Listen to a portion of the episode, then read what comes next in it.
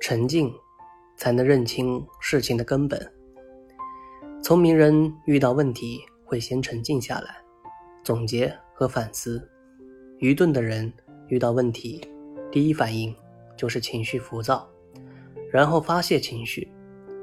有些时候，问题恰恰出在自己身上，所以人们在遇到问题的时候，要以理性的态度看待问题，先反思自己，这样既有利于问题的解决，又有利于自己的成长。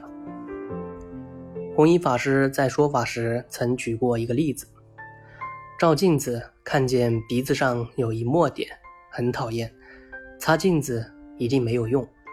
外面的如同镜子，境界是圆，引起了心中的好恶是非，如回光返照，观察自心，即能觉悟。修道的人知道是非好恶是内心起了分别，外面并没有是非好恶，万法平等，万法如一，无高下之分，是我们起了错觉，才有善恶是非。有些时候。我们无法开悟，不是外界环境的原因，而是因为没有认清自身。释迦牟尼为让弟子开悟、自省自身，也曾借马与人开示弟子。一天，释迦牟尼在精舍中静坐，出去化缘的弟子先后回到了精舍，他们一个个神态安详，精神抖擞。回来的弟子在水池边洗去身上的尘土后，到精舍等待佛陀开示。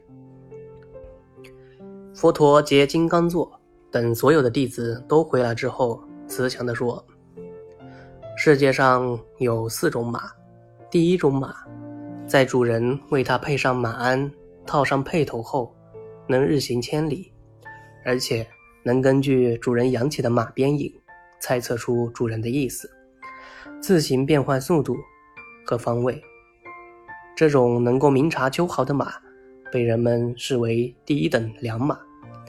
第二种马虽然不能根据马鞭影猜测出主人的意图，但是可以在马鞭抽到马尾时会意，然后奔驰飞跃。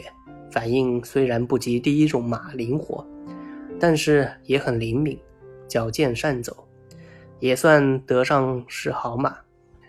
第三种马，不论主人怎么鞭打它，都不能会意主人的意思，反应迟钝，直到主人忍无可忍，开始使用暴力，它才明白主人的意思，然后顺着主人的命令奔驰。这种马是后知后觉的庸马。第四种马比前一种反应还要迟钝，甚至有点冥顽不化，直至主人盛怒之下，它才如梦方醒。放逐狂奔，这是愚劣无知的奴马。讲到这里，佛陀突然停了下来，然后温和地看着精舍里的弟子们。他发现弟子都在聚精会神地听，于是微笑着继续说：“这四种马，其实就是四种众生。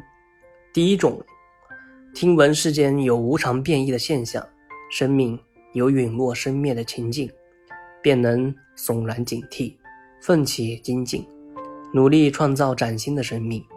这好比第一等良马，看到边影就知道向前奔跑，不用等到死亡的鞭子抽打在身上才追悔莫及。第二种人看到世间的花开花落，月圆月缺，生命的起起落落，无常变化，能够及时醒悟。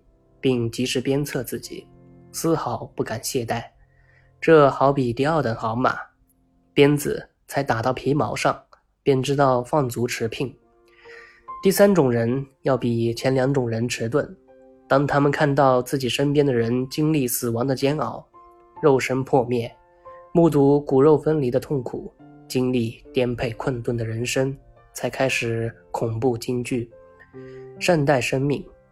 这好比第三等庸马，非要受到鞭杖的切肤之痛，才能幡然醒悟。第四种人最愚钝，只有当自己被病魔纠缠，四大离散，如风前残烛的时候，才悔恨当初没有及时努力，在世上空走了一回。这好比第四等驽马受到彻骨彻髓的剧痛，才知道奔跑，然后一切都为时过晚了。听了佛陀的开示，弟子们早已开悟，于是个个闭目冥想，自生自省，认清事情的本因。